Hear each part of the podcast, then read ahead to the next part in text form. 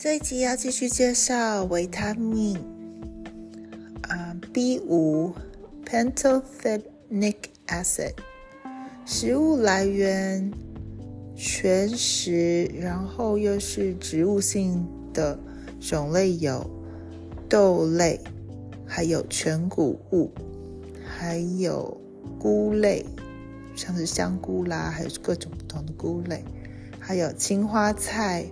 洛梨，还有蜂王浆。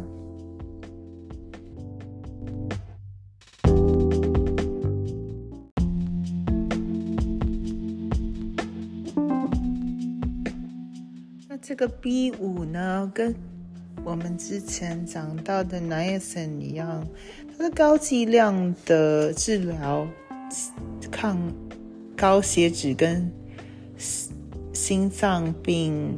心血管疾病啊是有关系的。那它呃本身是六到七毫克，每天摄取量是大概这样子左右就是足够的。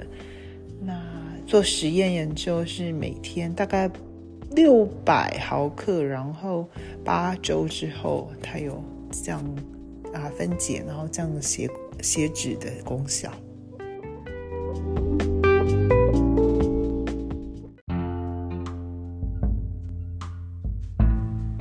Thank you for listening to the episode.